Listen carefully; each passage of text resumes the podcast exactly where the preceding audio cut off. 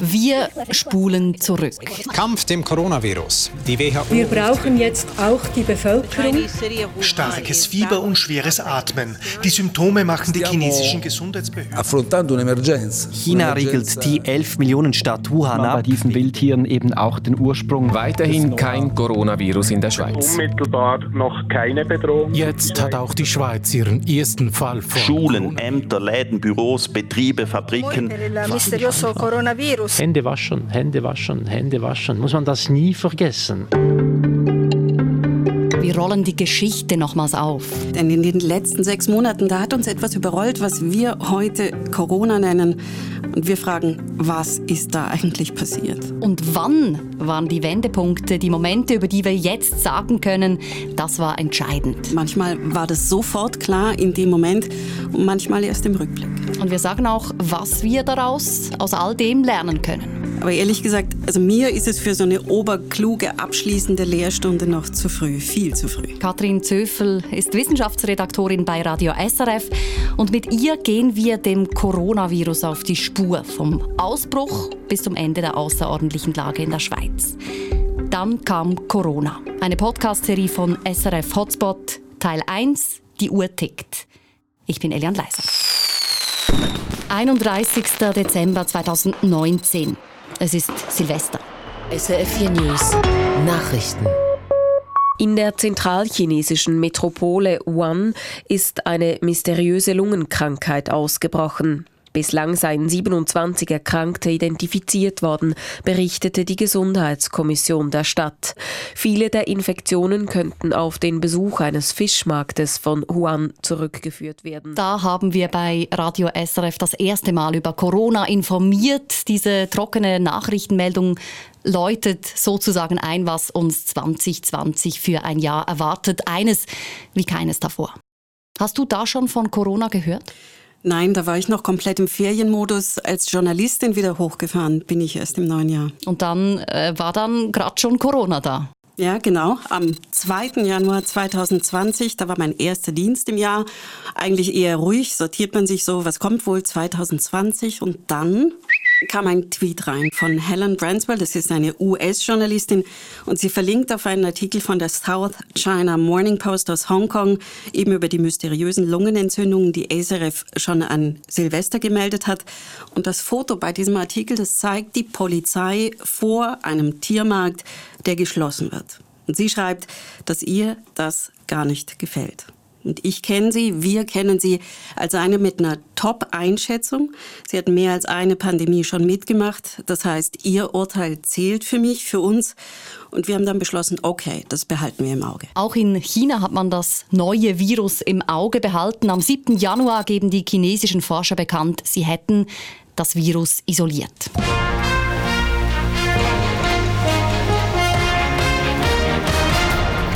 Tagesschau am 9. Januar und das macht Schlagzeilen. Erreger identifiziert. Hinter der mysteriösen Lungenkrankheit in China steckt offenbar ein neuartiges Coronavirus. Erinnerungen an SARS werden wach. Ja, da ist klar, es ist ein neues Virus, ein Coronavirus aus der gleichen Familie wie SARS. Haben da nicht schon ein bisschen die Alarmglocken bei dir geklingelt, Katrin? Ein kleines, kleines bisschen vielleicht schon, aber laut waren die Alarmglocken zu dem Zeitpunkt wirklich noch nicht. Unser Stand war, okay, wir gucken mal, was da draus wird, denn es war ein neues Virus. Es war überhaupt noch nicht klar, wie gefährlich dieses Virus ist. Es waren sehr wenig infiziert. Es war völlig offen, wie sich das entwickelt. Und wir haben uns deshalb zu diesem Zeitpunkt gegen eine größere Berichterstattung entschieden, haben das aber wirklich Tag für Tag neu bewertet, neu angeguckt. Und da wart ihr nicht allein. Ähm, an diesem Tag hat auch nur die Mittagsausgabe der Tagesschau über das Coronavirus berichtet. Ich habe nachgeschaut für die Hauptausgabe um halb acht. Äh, war das Thema zu klein, zu unwichtig. Da tönte es dann dafür so. Der Rückzug von Prinz Harry und seiner Frau Meghan stürzt das britische Königshaus in eine weitere Krise. Also da waren noch ganz andere Themen im Vordergrund. Am 12. Januar wird die Virussequenz offiziell veröffentlicht. Wusste man jetzt mehr? Nein, im Grunde noch nicht. Die Sequenz, die sagt nämlich erstmal gar nichts. Die ist nur so eine Art Fingerabdruck. Aber für die Wissenschaftler rund um die Welt war das der Startschuss, die Basis zum Arbeiten, ein Tool zum mehr rausfinden und zum Klarheit schaffen. Womit haben wir es jetzt eigentlich zu tun? Am 16. Januar ist der erste weltweit verfügbare diagnostische Test da. Ja, und auch das fand ich wirklich schnell. Und der kam übrigens von Christian Drosten von der Charité in Berlin. Der deutsche Virologe, den wir jetzt alle kennen. Ja, und damals war er eigentlich eher ein Nerd, der sich bei Coronaviren, bei SARS schon einen Namen gemacht hatte. Aber außerhalb von Fachkreisen kannte ihn im Januar wirklich noch keiner. Ich dachte damals, ach, der scheint schlau zu sein und schnell. Und für uns war klar, okay, cool, jetzt hat man was in der Hand, um schnell rauszufinden, wie viele Leute diese neue Lungenentzündung wirklich haben. Und damit dann auch, wer steckt wen an, wie leicht, wir können die Sterblichkeit genauer bestimmen. Für all das war dieser Test die Grundlage. Okay, das klingt auch nach einem ziemlichen Durchbruch in der Wissenschaftswelt auf jeden Fall. Aber in der Öffentlichkeit, in den Medien war das Coronavirus da noch ein absolutes Randthema, im besten Fall ein Randthema. Das sah bei euch intern jetzt langsam schon ein bisschen anders aus, oder? Bei uns sah das schon anders aus, aber man muss sich wirklich nochmal überlegen. Das waren Insider-Dinge. Es waren immer noch nicht viele Fälle bekannt. Zwei Tote in China, einzelne Fälle in Thailand, Südkorea, Japan, den USA. Und die Fallzahlen aus China, die waren widersprüchlich, offiziell um die 60 Fälle. Aber man wurde zu dem Zeitpunkt tatsächlich nicht richtig schlau draus. Aber nochmal, also für uns intern war klar, wir kümmern uns da jetzt. Wir stecken Recherchezeit rein. Ich habe relativ viel zu Epidemien, Pandemien nachgelesen, die es schon mal gegeben hat. Und ich habe versucht, ein Gespür dafür zu kriegen, wann wird so ein Virus eigentlich wie gefährlich und warum. Am 18. Januar habt ihr in der Wissenschaftsredaktion das erste Mal ausführlich über Corona berichtet. Wissenschaftsmagazin das neue Virus ist also nicht so infektiös wie SARS. Beruhigend ist auch eine zweite Beobachtung. Das neue Virus macht nicht so schwer krank.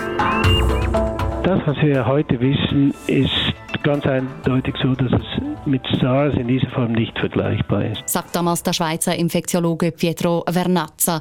Corona versus SARS. Oder wenn wir die virologischen Kürzel nehmen, SARS-CoV-2 versus SARS-CoV. Welches Virus ist schlimmer?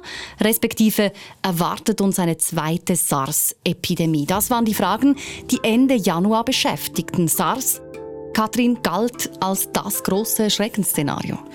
Ja, und teils auch zu Recht. Also SARS war ziemlich tödlich, 10% Sterblichkeit, das ist nicht gerade wenig. Und bei dem neuen Virus sah das besser aus. Es schien viele milde Fälle zu geben. Und auch was die Ansteckung angeht. Mit SARS hatten sich, das wusste man, damals viele Mediziner und Pfleger angesteckt. Beim neuen Virus schien das nicht so zu sein. Das klang alles sehr beruhigend. Ja, aber jetzt haben wir ein anderes Bild, oder? Das Coronavirus ist äh, viel schlimmer, wenn man die Zahlen anschaut. Es hat auch viel mehr Menschen das Leben gekostet. Ja, und das ist eine Sache, die ist auf den ersten Blick hin ist die verwirrend. Aber es ist so, wenn ein Virus schnell tötet und schnell wirklich krank macht, dann merken die Leute auch, dass sie krank sind, dann bleiben sie zu Hause. Wenn ein Virus viele Leute nur mild krank macht, dann laufen diese Leute auf dem Planeten rum und verteilen das Virus. Dadurch gibt es viel, viel mehr Infektionen und dann am Ende auch mehr Tote, obwohl prozentual gesehen das neue Coronavirus nicht so tödlich ist wie SARS. Also das heißt, eine Krankheit, die tödlicher ist, ist nicht gleich gefährlicher, im Gegenteil hier. Ganz genau. Aber eben das war zu dem Zeitpunkt noch nicht klar und es konnte jetzt ganz anders sein, schlimmer als SARS oder besser als SARS. Was mir jetzt wirklich im Ohr geblieben ist aus dieser Zeit, aus den Expertengesprächen, war, was mir eine Virologin aus Rotterdam gesagt hat, Marion Koopmann. If there is real spread, uh, patients with the current international travel can of course be Also sie sagte, man müsse so schnell wie möglich viel herausfinden. Man dürfe nicht abwarten und schauen, ob es eine starke Ausbreitung gibt. Denn wenn, dann könne so ein neues Virus super schnell bei uns an der Türschwelle ankommen und dann sei es vielleicht zu spät. Also Fazit, zu früh zum Alarmschlagen, aber höchste Zeit zum Forschen und genau hinschauen. Ja, in der Schweiz war da auch von Alarmschlagen noch gar nichts zu spüren. Die erste Reaktion der Schweizer Behörden auf das Coronavirus am 20. Januar hörte sich so an. Info 3 Mittag. Nicht auf den Fischmarkt und regelmäßig Hände waschen. Die Schweiz gibt Hinweise aus für Reisende nach Wuhan wegen des neuartigen Coronavirus. Es ist ein Hinweis, ein Reisehinweis für Leute, die nach Wuhan gehen. Wascht euch die Hände und geht lieber nicht auf den Fischmarkt. Ja, dann reisen wir doch mal nach Wuhan, wo das Coronavirus das erste Mal diagnostiziert wurde. Reisen wir an diesen berüchtigten Fisch- oder besser gesagt Tiermarkt. SRF-China-Korrespondent Martin Aldrovandi beschrieb ihn damals so. Diese Märkte sind ein Teil der Kultur, der Alltagskultur vieler Menschen hier, gehören also wirklich zum Leben. Man ist sich gewöhnt, dorthin zu gehen, dort einzukaufen. Und vor allem ähm, ganz wichtig ist, dass man die Produkte sehen möchte, also nicht jetzt abgepackt und tiefgefroren, sondern wirklich frisch. Und bei Tieren heißt es eben, also bei Fleisch heißt es eben lebendige Tiere. Die leben dann dort äh, nicht nur eng zusammengepfercht, sondern ähm, werden auch dort oft geschlachtet, zum Beispiel Hühner oder eben auch Fische werden natürlich äh, getötet. Ähm, vor den Kunden. Äh, und von diesem Markt in Wuhan, da zirkuliert online im chinesischen Netz sozusagen eine Angebotsliste und die reicht von Schlangen über Pfaue bis hin zu Fledermäusen, also ganz viele verschiedene Tiere. Und mal ab, ganz abgesehen davon, dass diese Tiere natürlich alles andere als artgerecht dort äh, gehalten werden, vermutet man bei diesen Wildtieren eben auch den Ursprung des neuartigen Coronavirus. Kathrin, ist dieser Markt der Ursprungsort des Coronavirus? Virus, da wo alles angefangen hat. Was weiß man darüber? Es ist auf jeden Fall der Ort, wo es zum ersten Mal aufgefallen ist, dass es da ein Problem gibt, dass da ein neues mhm. Virus offensichtlich unterwegs ist. Aber der Punkt, an dem es angefangen hat, ist dieser Markt wahrscheinlich nicht. Und es ist auch so, dass dieser Patient Null, dieser Ursprungsort oder die Patientin Null, das verschiebt sich immer weiter nach hinten, immer weiter ins Jahr 2019 rein. Okay, was heißt das genau? Das heißt einfach, dass man immer frühere Infektionen findet und auch durch virologische, genetische Untersuchungen immer klarer nachweisen kann, dass diese erste Infektion früher stattgefunden haben muss und ein Stück weit wirklich immer früher. Die allerfrühesten Werte sind Anfang Oktober sogar. Es gibt ja auch die Idee, dass äh, das Coronavirus in einem Labor entstanden ist, in Wuhan, also menschgemacht. US-Präsident Donald Trump sagt ja, es soll dafür auch Beweise geben. Wie schätzt du das ein? Ich kann vielleicht sagen, was man weiß. Man weiß, Viren springen von Tieren auf Menschen über. Man kennt Viren in Fledermäusen, die dem neuen Coronavirus ähneln und das Virus hat eine typisch natürliche Gensequenz.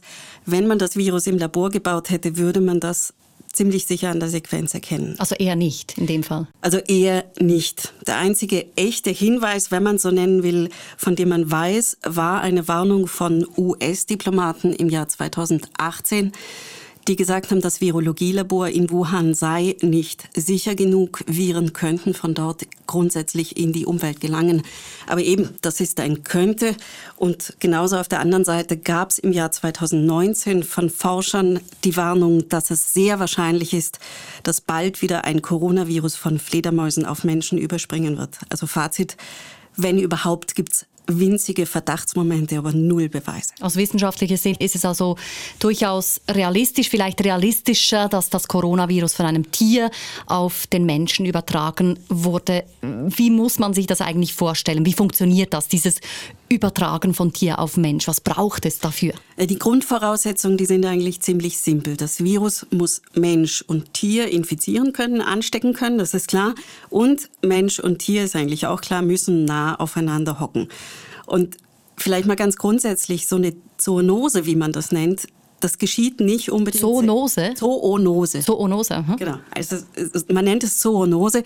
Das geschieht nicht unbedingt selten, aber eben super selten mit solchen Folgen, wie wir es jetzt gerade erleben. Und was dann noch ein wichtiger treibender Faktor ist, das ist das Bevölkerungswachstum. Das führt nämlich dazu, dass immer mehr Menschen in neue Gebiete vordringen und da neuen Tierpopulationen begegnen, wo neue Viren drin sind. Und dadurch geschieht es tatsächlich immer öfter in den letzten, sagen wir, Jahrzehnten, dass solche Zoonosen geschehen. Es passiert immer mehr. Unterdessen macht das Coronavirus weitere Schlagzeilen bei uns. Fieber und Schwierigkeiten mit Atmen. Über solche Symptome klagen Personen, die sich mit der neuartigen Lungenkrankheit angesteckt haben, die derzeit Schlagzeilen macht. Und das sind offenbar immer mehr. Nach offiziellen Angaben sind am 20. Januar 200 Menschen am Coronavirus infiziert, die allermeisten davon noch in China. Ja, da ahnten wir in der Redaktion so langsam, diese Zahlen, die sind bestenfalls eine ganz grobe Schätzung. Ah ja? Wieso? Es kam eine Studie raus aus London vom Imperial College von Neil Ferguson und der hat eine Modellierung gemacht und schätzt für diesen Zeitraum, diese Tage, dass es schon 4000 Fälle allein in Wuhan gewesen sein sollen. Also das sind 20 Mal mehr als offiziell überhaupt aufgelistet. Ähm, wie kommt er darauf? Er leitet es ab aus Flugplänen, Passagierdaten und der Zahl der Fälle außerhalb von China. Und er rechnet quasi aus, wie wahrscheinlich ist es, dass ein Infizierter nach Japan reist, wenn von, sagen wir, 2000 Menschen in Wuhan nur einer sich ein Ticket kauft oder anders gesagt, wie viel Infizierte braucht es, damit so etwas wahrscheinlich wird? Das war also reine Wahrscheinlichkeitsrechnung. Und ja, das waren natürlich keine exakten Zahlen, aber selbst wenn sie nicht ganz gestimmt haben, ist die Spanne zwischen Fergusons Schätzung 4000 und der offiziellen Fallzahl 200 riesig. Und das macht einfach klar, da ist unglaublich viel Unschärfe, viel Unsicherheit drin.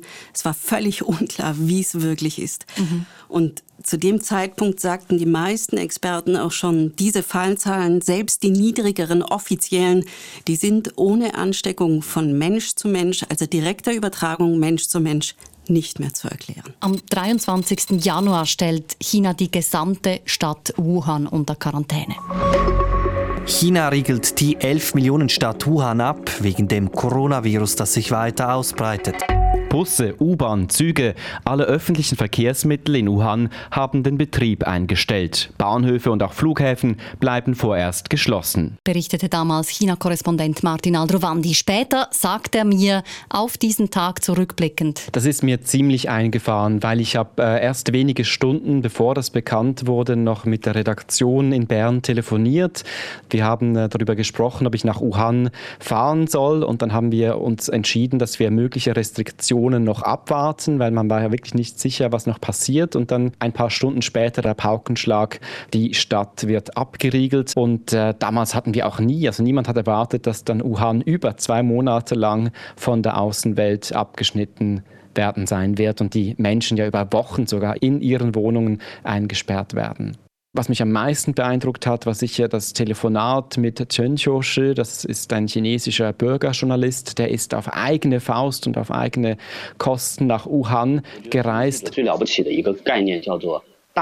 Ich konnte dann mit ihm noch telefonieren und er hat mir dann gesagt, als richtiger Journalist müsste man eben vor Ort sein, obwohl man Angst hat. Er hat Angst gehabt vor der Krankheit und auch von der Polizei. Und dann wenige Tage darauf, nach dem Interview, ist er dann verschwunden und er ist bis heute nicht aufgetaucht. Man weiß also nicht, was mit ihm passiert ist. Das ist das, was mir sicher am stärksten in Erinnerung bleiben wird. Wuhan wird also Ende Januar abgeriegelt. Eine Millionenstadt, leergefegt. Ganze Straßenzüge wurden mit so riesigen Spritzmaschinen desinfiziert. Bilder, die einem in Erinnerung bleiben. Ja, es ist schon so. Und das war auch bei uns in der Wissenschaftsredaktion so ein Moment, wo es zum ersten Mal ein bisschen emotionaler wurde. Also vorher, Ferguson rechnet aus 4000, offizielle Zahl sind 200. Das sind eher so Kopfgeschichten. Aber das war wirklich ein Moment, wo wir dachten, oh je, das klingt nicht gut. Die Chinesen sind nervös und wahrscheinlich wissen wir wirklich nur einen Bruchteil von dem, was da passiert. Am Tag, an dem Wuhan unter Quarantäne gesetzt wurde, hat sich auch das Bundesamt für Gesundheit, das BAG, wieder gemeldet. Im Moment gibt es unmittelbar noch keine Bedrohung für die Schweizer Bevölkerung. Die Dynamik, die der Ausbruch hat und die Entwicklung, die wir in den letzten Tagen gesehen haben, ist aber eher beunruhigend und die Schweizer Behörden bereiten sich darauf vor, weitere Maßnahmen treffen zu können. Das sagte damals Patrick Mattis, der beim Bund für die Pandemievorbereitung zuständig ist. Und ich weiß noch, ich habe dieses Gespräch mit Mattis am Radio gehört und habe mir gedacht, ja, ein bisschen mulmig scheint es den Experten beim Bund ja, zu sein. Aber gleichzeitig hat das Gefühl, äh, ist bei mir noch nicht rübergeschwappt. Es war irgendwie zu abstrakt und wir waren ja da auch noch ganz weit weg von konkreten Maßnahmen. Ja, mir ging es genauso. Es war mulmig, aber das mulmige Gefühl, das war noch quasi in China, in Wuhan lokalisiert. Meine Aufmerksamkeit, die war an dem Tag ganz bei der WHO. Die waren nämlich so weit, dass sie das Emergency Committee einberufen haben, das Gremium, das berät, ob es ein internationaler Gesundheitsnotstand ist, diese Situation oder nicht. Und natürlich haben wir da ganz genau drauf geschaut. Was für Indikatoren spielen da eigentlich mit herein für die WHO, ob internationaler Gesundheitsnotstand oder nicht? Mein ein Punkt ist natürlich, ist das Virus von Mensch zu Mensch übertragbar? Auch wie einfach ist das von Mensch zu Mensch übertragbar? Und wie groß ist die Gefahr, dass tatsächlich wirklich viele Menschen davon betroffen sind? Also dass Mensch und Virus auch tatsächlich in einer gewissen Menge zusammenkommen?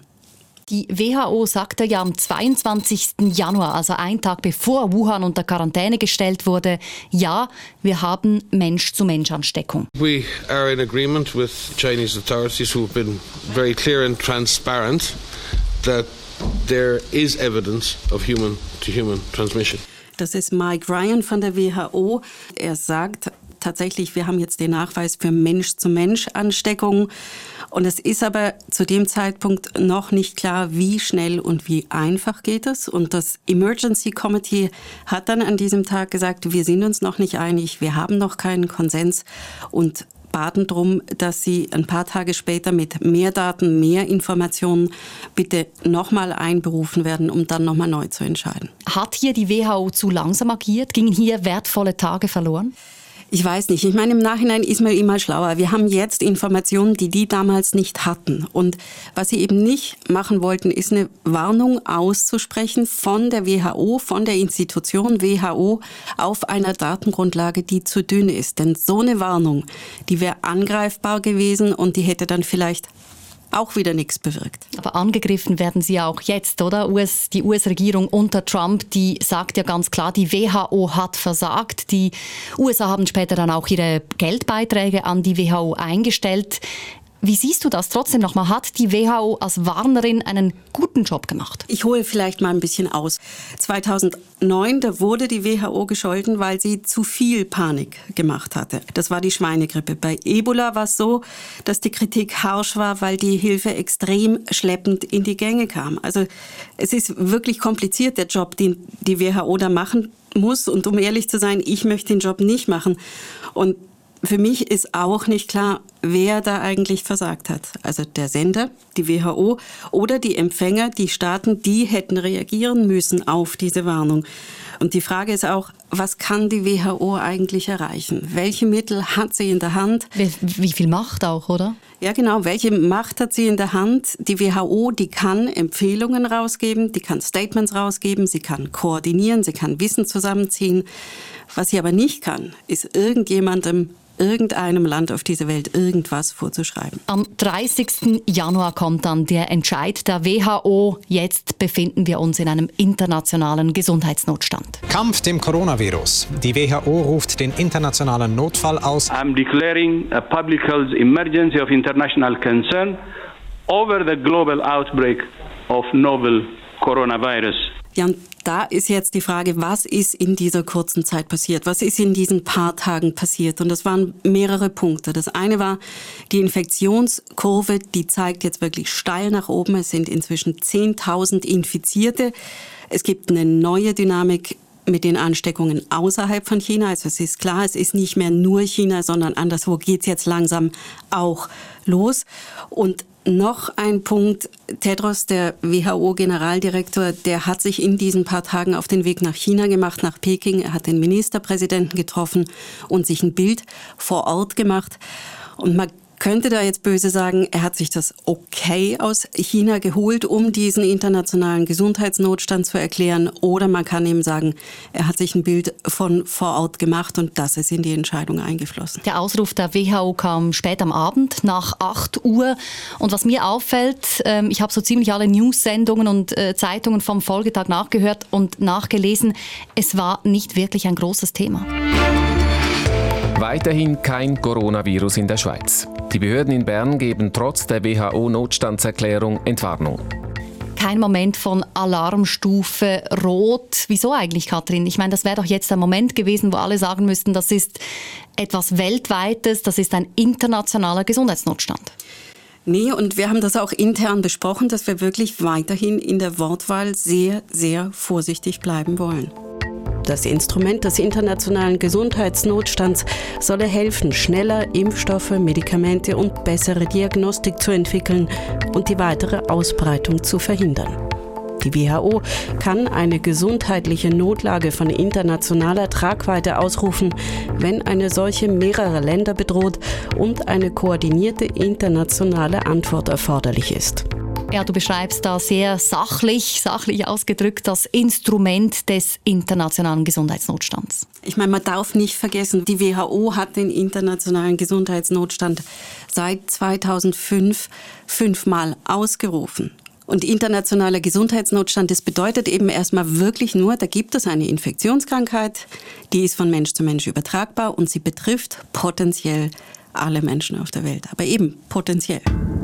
Aber trotzdem muss ich dich fragen, haben wir in der Schweiz nicht gerade in dieser Anfangszeit wertvolle Zeit vergeudet? Haben wir Warnzeichen einfach verpennt? Also ich will das nochmal betonen. Es war zu dem Zeitpunkt wirklich noch offen, wie geht die ganze Sache aus. Es hätte sehr, sehr glimpflich ausgehen können, von diesem Zeitpunkt aus betrachtet, oder es hätte ganz, ganz schlimm ausgehen können, auch noch schlimmer als das, was wir jetzt erleben. Das war offen zu dem Zeitpunkt. Zeit gewinnen hätte man können, wenn man gesagt hätte, okay, wir bereiten uns jetzt auf das schlimmste Szenario vor. Dann hätte man Zeit gewinnen können, definitiv. Aber man hat da wirklich mit Wahrscheinlichkeiten hantiert. Es war zu dem Zeitpunkt noch offen. Und die große Frage, die alle umgetrieben hat, die Experten, die Fachleute, die Politiker, auch uns, war, wie gefährlich ist dieses Virus wirklich? Wann war denn der Moment, in dem du realisiert hast, okay, das ist groß? Das war, als die ersten Fälle im Iran bekannt wurden. In Iran ist nach Angaben der Behörden erstmals bei zwei Personen das neuartige Coronavirus nachgewiesen worden. In der Stadt Qom in Zentraliran seien die Tests bei zwei Menschen positiv ausgefallen, sagte ein Sprecher des Gesundheitsministeriums. Beide seien umgehend in Quarantäne geschickt worden. Warum kümmern dich ein paar Fälle in Iran? Das ist ja gefühlt äh, fast so weit weg wie China, oder? Ja, es stimmt, aber es waren ganz bestimmte Kriterien zu diesen Fällen im Iran. Es war nämlich so, kaum war bekannt, dass da zwei Fälle waren, gab es auch schon zwei Tote. Das waren Tote wie aus dem Nichts. Und ich wusste zu dem Zeitpunkt schon, dass auf einen Toten ungefähr 100 Infizierte kommen. Das heißt, nach Adam Riese, es waren mindestens 200 Infektionen. Und die hatte keiner im Griff. Keiner hatte eine Ahnung, wo sind die, wie groß ist es wirklich schon, wer hat hier wen angesteckt das war so ein Moment, wo aus diesen ganzen Fakten wirklich ein Gefühl wurde. Und das Gefühl war, das ist nicht gut. Nur zwei Tage später, am 21. Februar ist das Coronavirus vor unserer Haustür. Nach Italien. Dort versetzt das Coronavirus gewisse Regionen in Alarmbereitschaft. Und auch in Italien war es so, dass wirklich direkt drauf die ersten Toten gemeldet wurden. Und das heißt, genauso wie im Iran war hier sofort klar, die Infektionen laufen hier schon länger, das Virus hat sich längst festgesetzt. Und es war auch nur eine Frage der Zeit, bis wir in der Schweiz die ersten Fälle vermelden werden. Ja, du sagst vermelden und zu dem Zeitpunkt haben ja einige Forscher auch schon gesagt, dass es wirklich wahrscheinlich ist, dass es schon Fälle gibt. Wir haben es nur noch nicht gemerkt. Darum geht es dann in Folge 2. Wir sind gut vorbereitet. Ich glaube, es gibt keinen Grund, hier äh, die Situation anders zu sehen. Dann kam Corona. Eine Podcast-Serie von SRF Hotspot mit Katrin Zöfel und mir, Elian Leiser.